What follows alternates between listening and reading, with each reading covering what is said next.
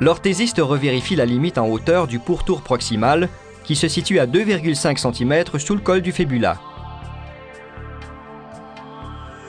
Il coupe un morceau de bande plâtrée d'une longueur appropriée et l'aplie pour faire un cordon.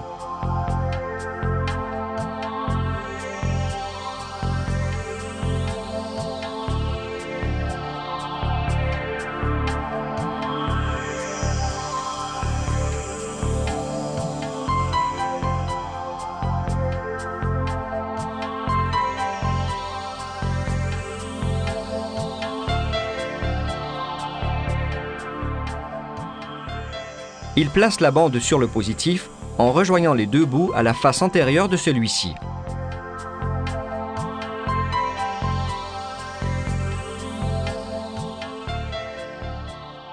Il lisse pour faire une crête.